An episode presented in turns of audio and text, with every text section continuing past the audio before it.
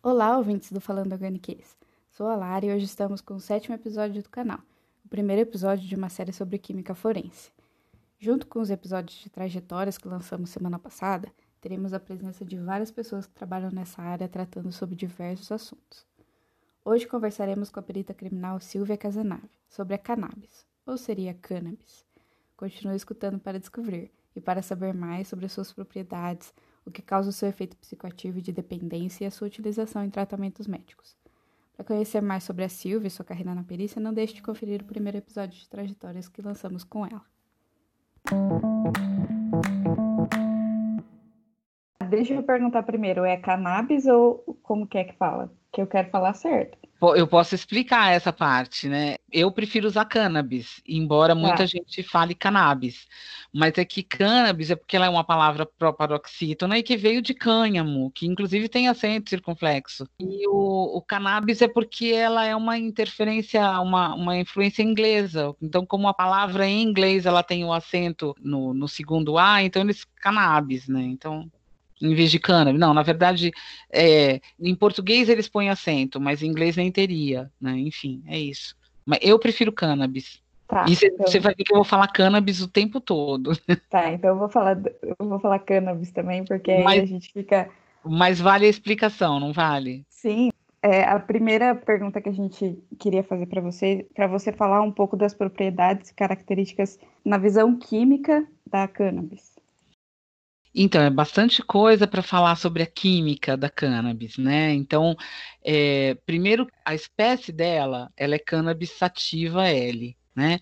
Então, todas as plantas, elas são da espécie cannabis sativa, e aí a gente tem as subespécies.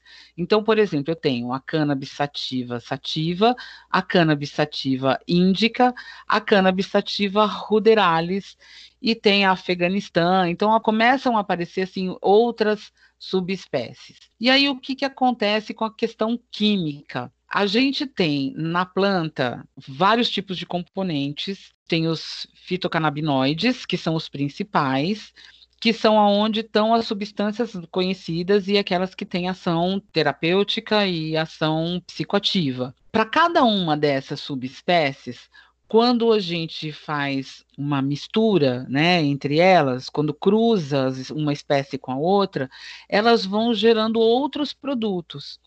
E esses produtos, eles são formados em função da quantidade de canabinoides presentes em cada uma delas.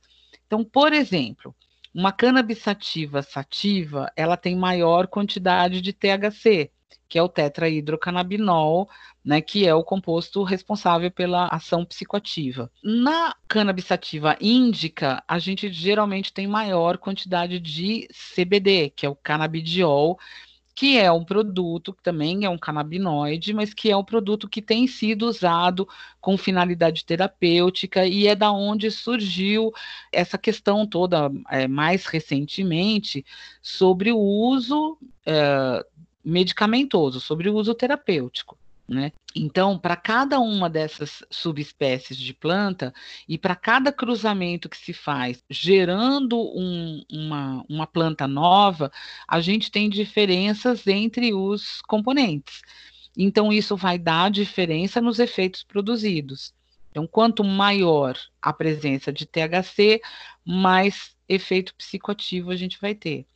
Quanto maior a presença de CBD, então a gente vai ter outros efeitos que são esses terapêuticos, como anticonvulsivante, por exemplo. Então, aí nós teríamos que falar de cada um desses componentes que a planta tem, é, porque dependendo da quantidade e da interação entre eles é que o efeito produzido vai ser é, diferenciado, vai ser um ou vai ser outro. Claro que, que tem uma outra questão aí que eu acho que é super importante, que é a questão da finalidade do uso. Né? Então, a pessoa que está usando a planta para produzir uma alteração de percepção, então ela não está usando com finalidade terapêutica, ela está usando buscando esse efeito de alteração de percepção. Né? Diferente de uma pessoa que tem convulsão e que precisa usar a planta para minimizar o, as crises convulsivas, né, ou diminuir ou cessar as crises. Então, ela já está usando com uma finalidade terapêutica. né?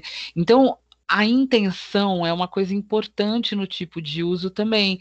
Por quê? Porque os componentes eles estão em todas as plantas. Eles podem aumentar ou diminuir os efeitos em função da sua quantidade, obviamente, mas também em função da intenção de uso. E aí a gente pode até discutir outras, outras influências nessa intenção. Né? Então, por exemplo, no caso terapêutico, a via que predomina no uso terapêutico é via oral.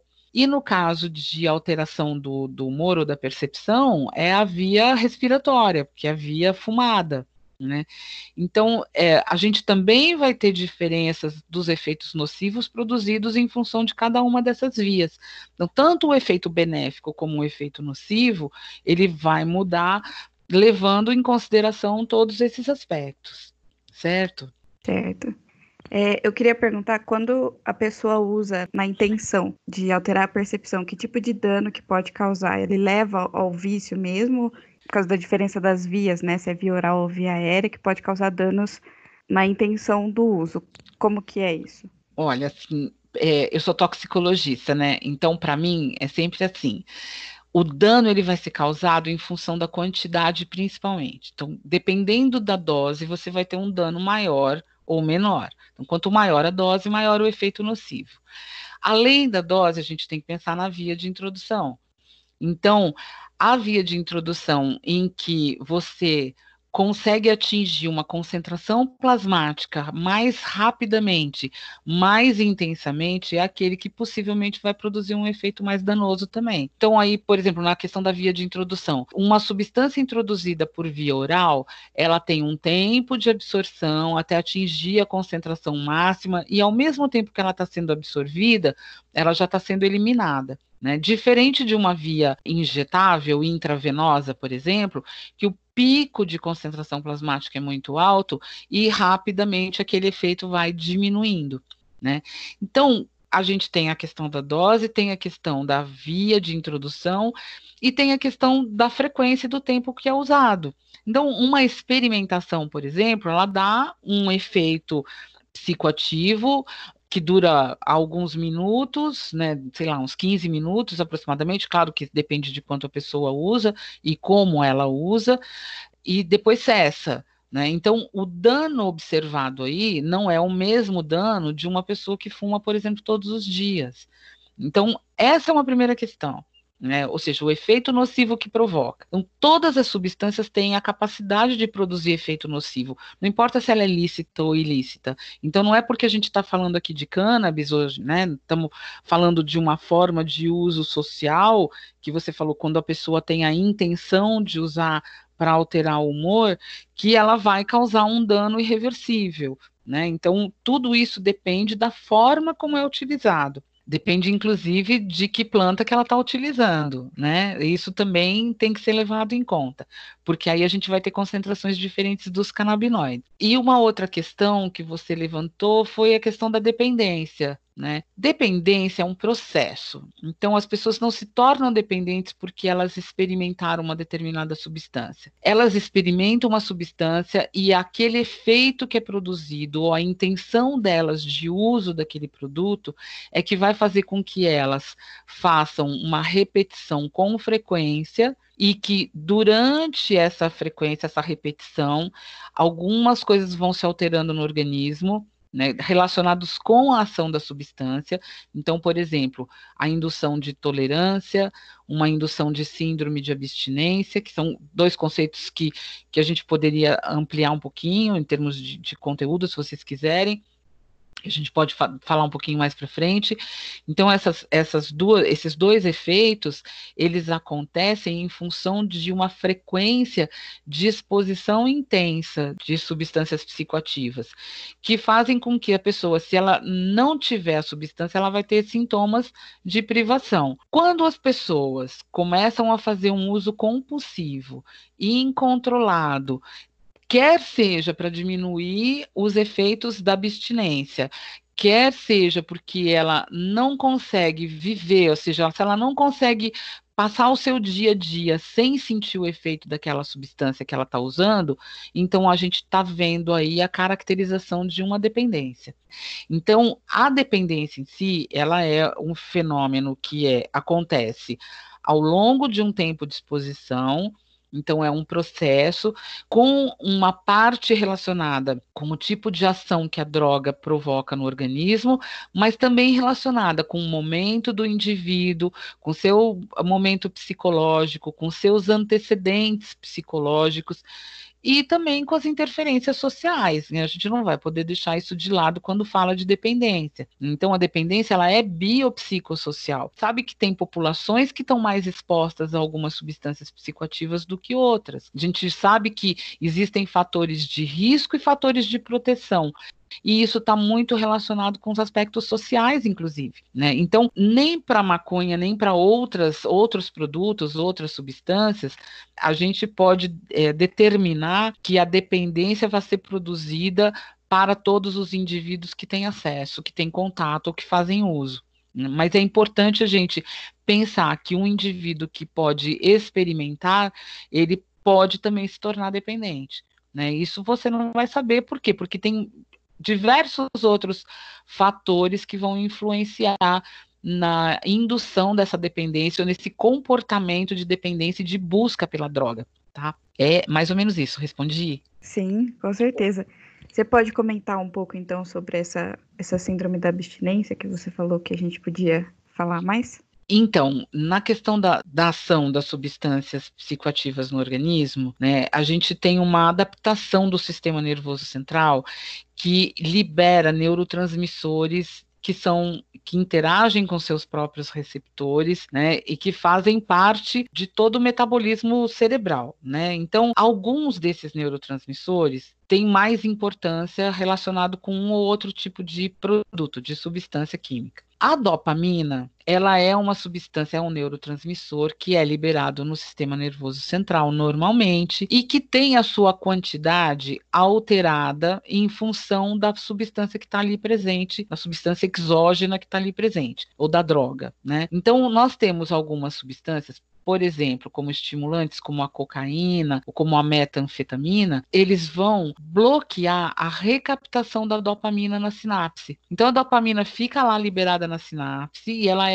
geralmente ela, ela interage no seu receptor e ela é recaptada e ela é guardada de novo para não permitir que o impulso nervoso fique passando sem controle. Quando a gente tem a presença de uma substância como a cocaína, como a metanfetamina, essa recaptação ela é bloqueada. Então o que que acontece? Você tem um excesso de dopamina na sinapse, então um impulso nervoso passando com mais intensidade. E esse impulso nervoso justamente é aquele que leva a sensação de prazer, de recompensa.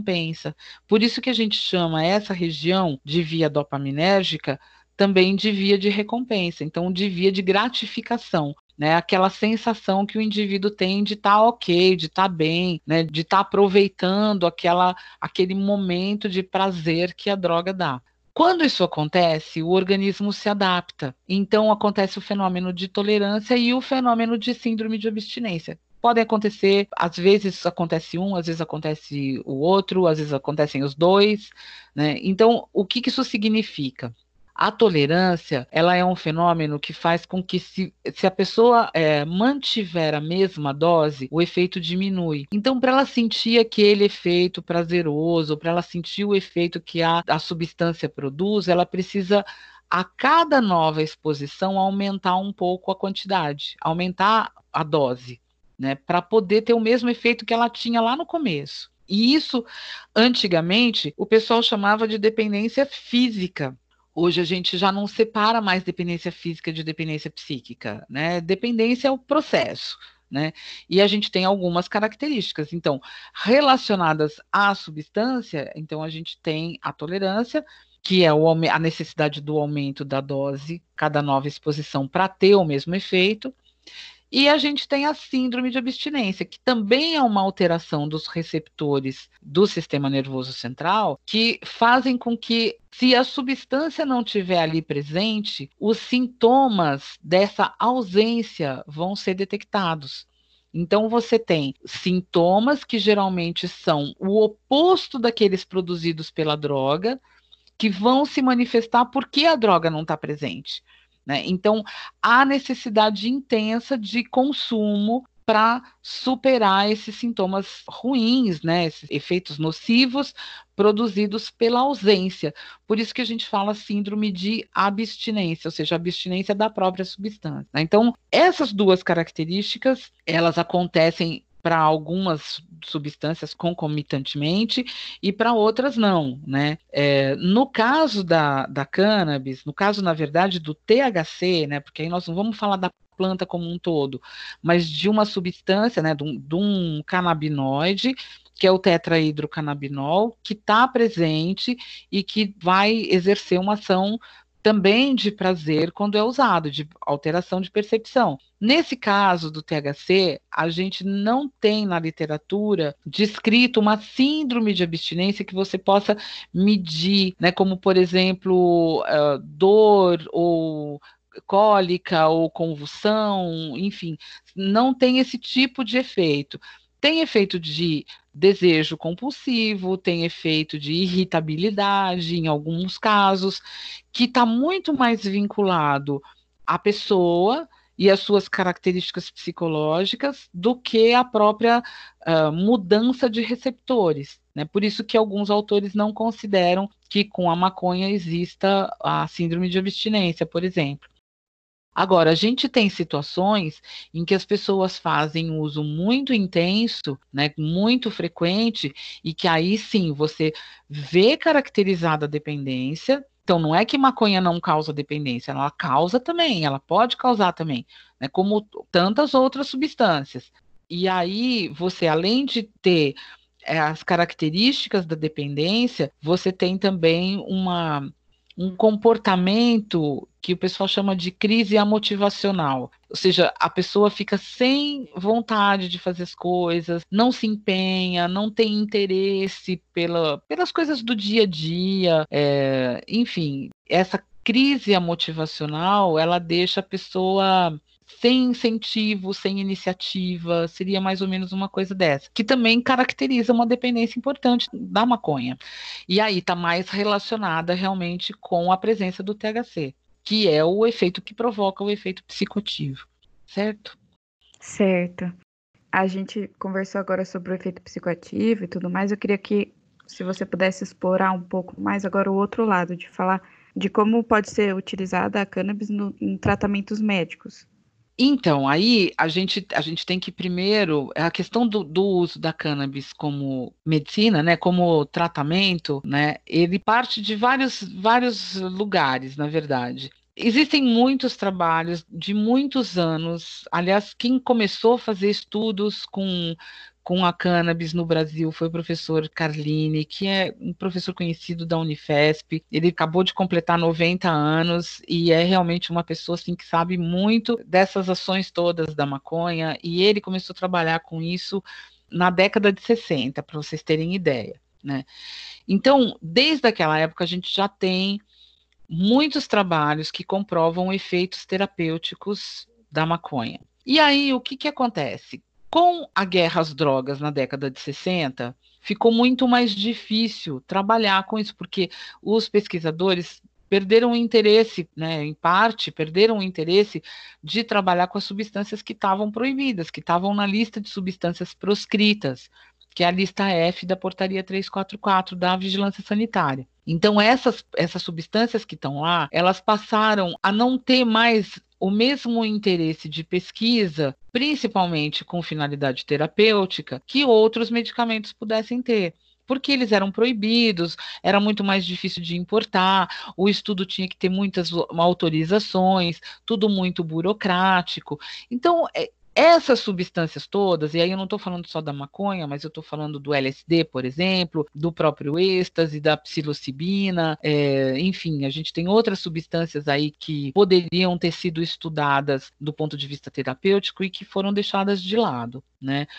E aí o que, que acontece com a maconha? O número de trabalhos era reduzido, mas eles sempre existiram. E aí, aqui no Brasil, mais ou menos em 2013, um grupo de famílias que tinham crianças portadoras de síndrome de Dravet, né? Então era um, é uma síndrome que produz convulsão em grande intensidade, com muita frequência e que são convulsões que nas quais o uso de outros medicamentos não resultava em eficácia. E essas mães descobriram que o canabidiol, que é o CBD, era um medicamento que tinha uma eficácia e passaram a importar o, o CBD e a usar nas próprias crianças. Bom, como é que elas importavam? Importavam dos Estados Unidos porque o CBD era tido lá como suplemento alimentar. Então começaram a fazer essa importação como um suplemento alimentar até que os medicamentos começaram a parar na importação no aeroporto. Por quê? Porque o CBD é extrato da cannabis sativa e a cannabis estava na, port na portaria 344 como planta proibida, né? Como planta proscrita. Então não podia. E aí começou todo um movimento dessas mães para que elas obtivessem o direito de dar para os filhos o CBD, o canabidiol. E isso foi crescendo muito porque as pessoas uh, elas entendiam que elas tinham o direito de usar esse medicamento né, já que outros medicamentos não funcionavam. E esse processo foi andando. Em 2015, a Anvisa diminuiu bastante a necessidade de, de registros, ou seja, a parte burocrática ela foi diminuída num certo grau, né? E o CBD ele mudou de categoria porque ele também estava ju junto com o THC na lista de substância proscrita, na lista F. E aí ele foi alterado de lista para que ele pudesse ser usado como medicamento. E nessa alteração foi feito também um adendo, porque a quantidade de THC permitida, é, na, na, verdade, o THC a princípio não era nem permitido. E depois foi permitido uma quantidade muito pequena de THC. Né? Por quê? Você não consegue fazer um extrato da planta sem que tenha uma parte de THC presente. Né? Então, é, houve toda um, uma discussão em cima dessas características de extração da planta, até que a Anvisa acabou autorizando a presença de THC também junto no óleo de CBD, né, no óleo de canabidiol. Bom, atualmente a gente tem a venda do produto já autorizado, então o, o, óleo da cannabis, né, o óleo de canabidiol, está sendo vendido nas farmácias, então já obteve um registro, tem a autorização da Anvisa. Então a gente vê que de 2013 para cá, as coisas elas avançaram um pouquinho, né? Não é ainda aquilo que se almeja, mas houve um avanço importante, porque pelo menos agora a importação não demora tanto tempo. Você, a pessoa pode ir até a farmácia e adquirir o medicamento. Obviamente que é um medicamento super caro, né? Se eu não me engano, um frasco está por volta de 2.400, 2.500 reais, né? E é um frasco que se calcula que dê para um mês aproximadamente de tratamento, então é um, é um custo caro, um custo elevado. Mas não existe ainda autorização de plantio no país. Então, a indústria que está fabricando o medicamento, ela tem que importar a matéria-prima. Né, para poder fazer o medicamento. Então, por isso que encarece muito. E nesse sentido é que se solicita, que, que se tenta, né, é, a autorização para plantio, para produção do próprio óleo e para consumo com finalidade terapêutica, não com finalidade social. Né, recreativa, mas com a finalidade terapêutica. E isso a gente não conseguiu ainda. Algumas pessoas é, solicitam né, judicialmente o direito de plantio para poder produzir o óleo, que tem realmente uma ação terapêutica em várias, várias enfermidades. Né? Então, eu mencionei para vocês aqui a questão da síndrome de Dravet, da epilepsia, que é uma epilepsia refratária a outros medicamentos, mas a gente tem estudos da cannabis também para é, esclerose múltipla, né, que, que há muitos anos, alguns já se tem mencionado a questão da, da do uso para esclerose múltipla, pra, como anti-inflamatório, como é, anti-hemorrágico, tem para síndrome de Parkinson, né? Então, assim, para glaucoma, então tem muitas finalidades terapêuticas para as quais o THC é indicado, né, algumas já com comprovação, mas outras ainda precisando de estudos mais aprofundados. essa semana mesmo, hoje mesmo, se eu não me engano, foi hoje mesmo, eu vi que podia ser usado maconha contra a Covid-19. Né? Então, espera um pouquinho, né? A gente também tem que ver qual que é o nível dessa publicação. Né? Não vale também só um teste é, in vitro, então a gente tem que ter todos os testes já feitos, já realizados, para poder dizer né, que a substância ela tem eficácia. Então a gente vai ter que ter todos os testes pré-clínicos e todos os testes de todas as fases clínicas. Não, não adianta a gente dizer que serve para X ou para Y, né, para tratamento de, de X ou Y doença. Ou seja, tem que cumprir com todas as etapas. Em muitos casos a gente está vendo isso ser cumprido realmente, né? Então é, eu, eu acho assim que tem uma. A gente tem que separar né, os estudos para uso terapêutico, eles têm que ser efetuados de, na forma como os medicamentos são, para que a gente prove que eles têm eficácia, né? Mas, por outro lado, a gente não pode misturar com, com a questão do uso recreativo, que é outra situação, né? Então, por que, que é outra situação? Porque a via de introdução às vezes é diferente, porque a quantidade introduzida no organismo é diferente, porque a finalidade, é a intenção, a é, obtenção do efeito, do efeito também é outra. Então, foi o que eu estava comentando no começo com vocês. Né? Eu acho que todas essas coisas são extremamente importantes para a gente definir né, o, que, o que é terapêutico e o que não é. Não sei se ficou claro agora. Ficou, ficou com certeza. Eu vou fazer uma última pergunta para você, pensando que aqui no Brasil é um tabu muito grande falar de cannabis, né? Assim, ainda tem muita, muita gente com opiniões diferentes é, e tem toda essa questão do abuso do uso social da, da maconha e tudo mais.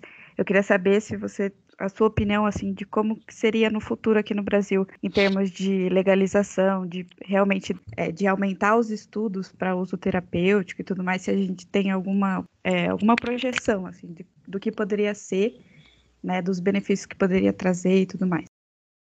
Olha, é, eu, assim, do meu ponto de vista, inquestionável que existe um efeito terapêutico benéfico do uso, sim. Né? Então, a, a forma de utilização, eu acho que ela tem que ser destacada aqui, como eu disse para vocês. Então, obviamente, uma substância que ela é fumada, ela vai trazer mesmo que ela tenha uma ação terapêutica, ela também vai acarretar efeitos nocivos, por exemplo, para o pulmão, né? Porque a gente tem misturado na planta que está sendo queimada, a gente tem um efeito de substâncias que são formadas como benzopireno, nitroso compostos, que são substâncias que vão atingir né, o pulmão e vão produzir efeitos nocivos.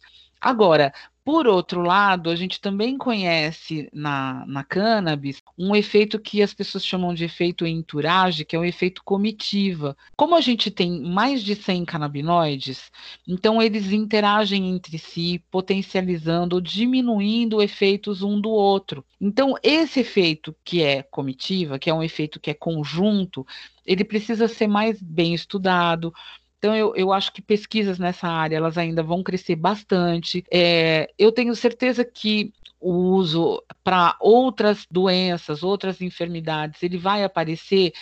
E aí a gente vai ter que acompanhar esses estudos de vias mais seguras de exposição, né? Então, eu tenho a impressão de que as pessoas, aos poucos, elas estão entendendo que o efeito terapêutico de uma substância depende de vários fatores de exposição, assim como da finalidade, da intenção da pessoa usar, mas que isso serve para qualquer substância. A gente ainda tem muito preconceito em relação a isso, porque considera droga. Né, considera o nocivo a partir do, do proibido e não da ação na, no organismo. E eu acho que nos últimos anos, a gente vinha vindo com uma aceitação mais adequada, mais apropriada, né, mais cuidadosa em relação até as pessoas que fazem uso porque necessitam. É muito difícil de diferenciar as, as intenções terapêutica ou, ou recreativa, né, mas vinha vindo num, num numa melhoria de percepção de risco da população em, em relação àquilo que pode ser usado ou não. Só que nesse momento a gente retrocedeu bastante, né? Assim, a, a nossa política de drogas ela está retrocedendo. A gente tem uma política muito precária, a gente tem uma política discriminatória, né? Então, para algumas pessoas, as ações é, policiais elas são eficazes e para outras não, né? Então, sinceramente, eu não vejo uma, uma, perspectiva muito boa se a gente não conseguir mudar a política de drogas que a gente tem, no, tem hoje e que está retrocedendo. Né? Nós estamos praticamente voltando à política de drogas que a gente tinha na década de 70. Então, eu acho que, que esse é um dado, né, quando você me pergunta como ficará a, a, a questão do consumo de drogas é, no futuro, assim, eu hoje não saberia te dizer, porque a gente estava num caminho né, de entendimento toxicológico, inclusive, melhor, mas aí com esse retrocesso todo que a gente viveu, ou seja, mesmo que o CBD é, esteja sendo hoje usado um produto, uma substância, produto do extrato de uma planta proibida, teoricamente, teoricamente não praticamente, né? né, um extrato de uma substância proibida, que é a cannabis sativa, é, ele, apesar de ser permitido, você ouve ainda um discurso dizendo que isso é só uma medida que foi adotada para que a droga fosse liberada, né? E quando a gente sabe que, na verdade, esse termo liberação né, é, é um termo bem complicado, porque as pessoas compram droga, se elas querem comprar, então, a restrição, na verdade, ela não serve para impedir o consumo, né? Ela serve para impedir as pessoas de se informarem e de usarem com uma segurança maior, ou, enfim, usarem adequadamente quando for a necessidade do terapêutico, por exemplo. Então, essas coisas a gente vai ter que continuar discutindo ainda por muitos e muitos anos até que algo se altere, infelizmente. Legal. Eu queria agradecer você, Silvia, pela disponibilidade em gravar com a gente, por compartilhar com a gente o seu conhecimento. A gente estava muito ansioso para gravar esse episódio, porque é um assunto que interessa bastante as pessoas, então eu queria agradecer a sua disponibilidade. Ai, para mim foi um prazer enorme, né? Meu primeiro podcast, pode gravar isso também, é a primeira vez que eu estou gravando um podcast, então eu estou achando sensacional. Mas eu estou à disposição de vocês para uma conversa é, sobre outros assuntos, outras drogas, e, e foi realmente um prazer estar aqui, viu? Obrigada pelo convite. É uma honra para a gente ser o primeiro podcast que recebe você e com certeza exploraremos muitos assuntos ainda. Então tá jóia. Não se esqueçam de seguir a nossa página no Instagram para acompanhar o lançamento de novos episódios e algumas postagens sobre o que falamos por aqui também. Fale Ciência, fale Organicase.